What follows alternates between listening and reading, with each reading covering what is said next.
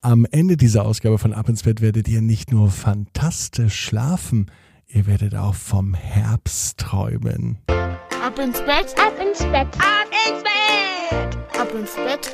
Der Kinderpodcast. Hier ist euer Lieblingspodcast, hier ist Ab ins Bett mit der 433. Gute Nacht Geschichte. Ich bin Marco und ich freue mich, dass wir an diesem Dienstagabend gemeinsam in die Nacht starten. Hoffentlich habt ihr einen schönen Tag gehabt. Wir sind mittendrin im November und der Herbst ist längst da.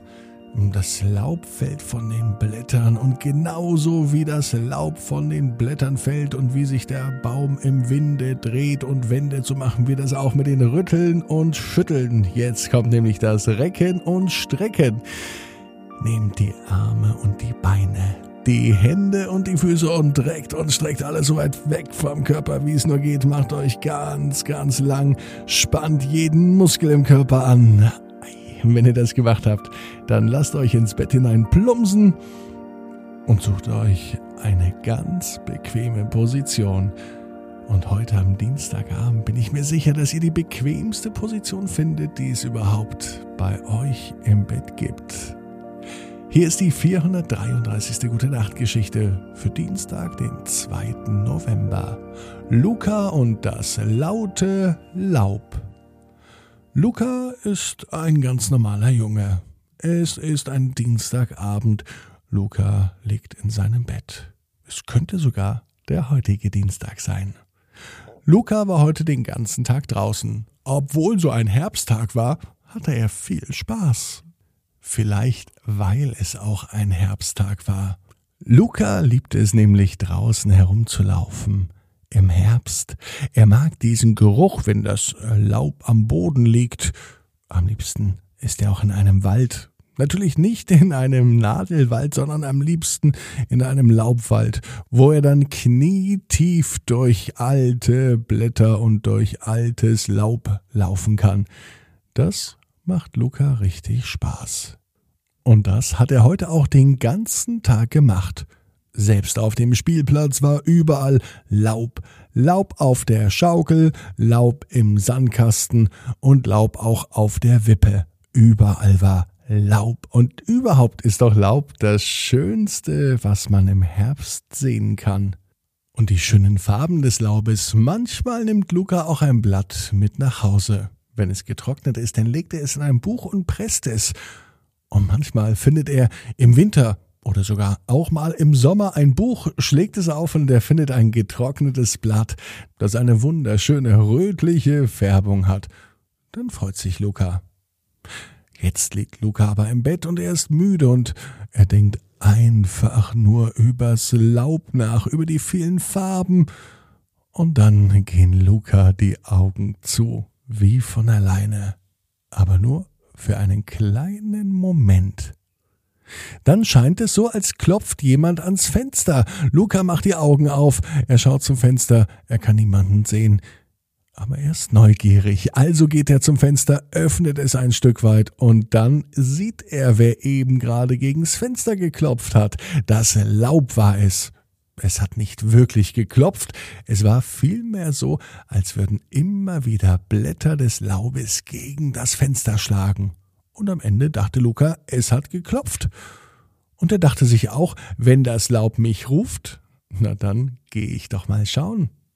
Schnell zog er sich seine Gummistiefel über den Schlafanzug an, eine Jacke drüber, und er ging raus zum Laub.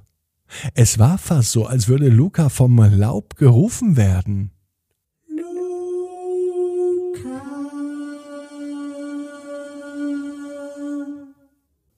Und wieder rufte das Laub. Luca.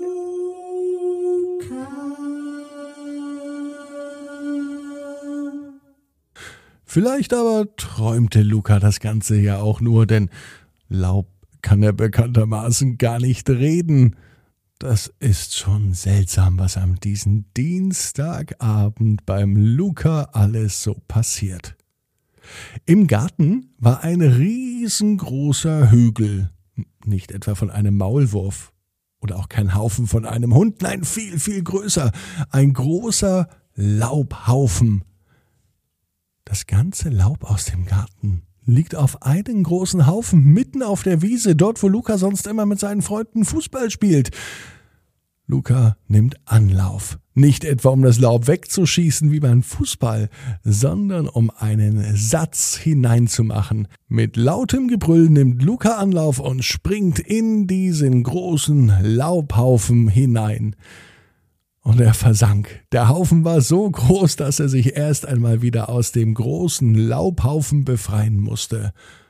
Doch es war etwas seltsam, denn als er aus diesem Laubhaufen auftauchte, da war er gar nicht mehr in seinem Garten, sondern im Wald.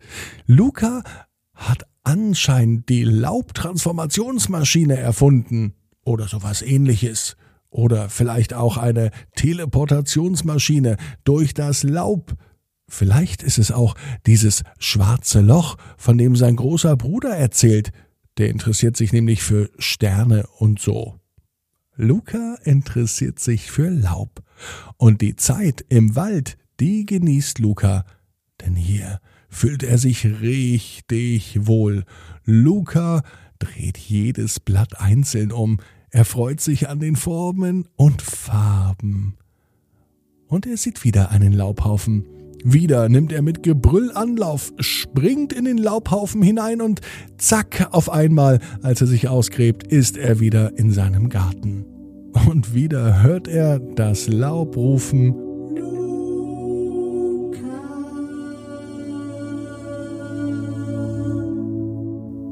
Und diesmal soll das wahrscheinlich heißen, bis zum nächsten Mal, großer Luca.